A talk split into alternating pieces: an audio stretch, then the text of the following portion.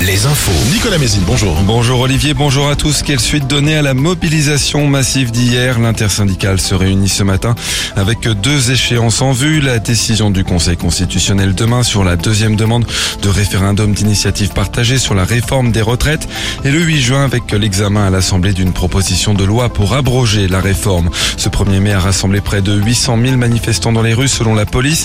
2 300 000 affirme la CGT. Des cortèges parfois émaillés de violence.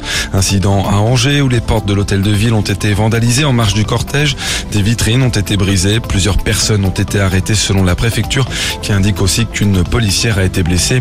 Plusieurs milliers de personnes ont battu le pavé à Angers, La Roche-sur-Yon, Laval et au Mans, entre autres.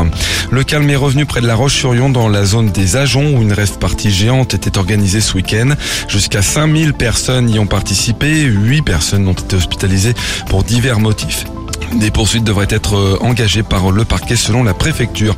Une rêve partie aussi en Mayenne, plus modeste. Celle-ci, elle a été interrompue par les gendarmes ce dimanche. Ça s'est passé dans une forêt près de Vilaine-la-Juelle.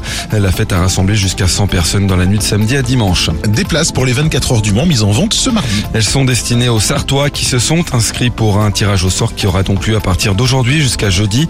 Ce sont quelques milliers de places qui vont être mises en vente. Chaque personne sélectionnée pourra acheter deux billets. Les places vendues via la la billetterie en fin d'année dernière ont, elles, toutes été vendues déjà. Le basket, coup d'envoi des playoffs de Ligue féminine. Angers reçoit Villeneuve d'Ascq et La Roche-sur-Yon accueille les joueuses de Latte Montpellier. Dans l'élite, un match décalé de la 31e journée ce soir. Le Mans se déplace à Bourg-en-Bresse.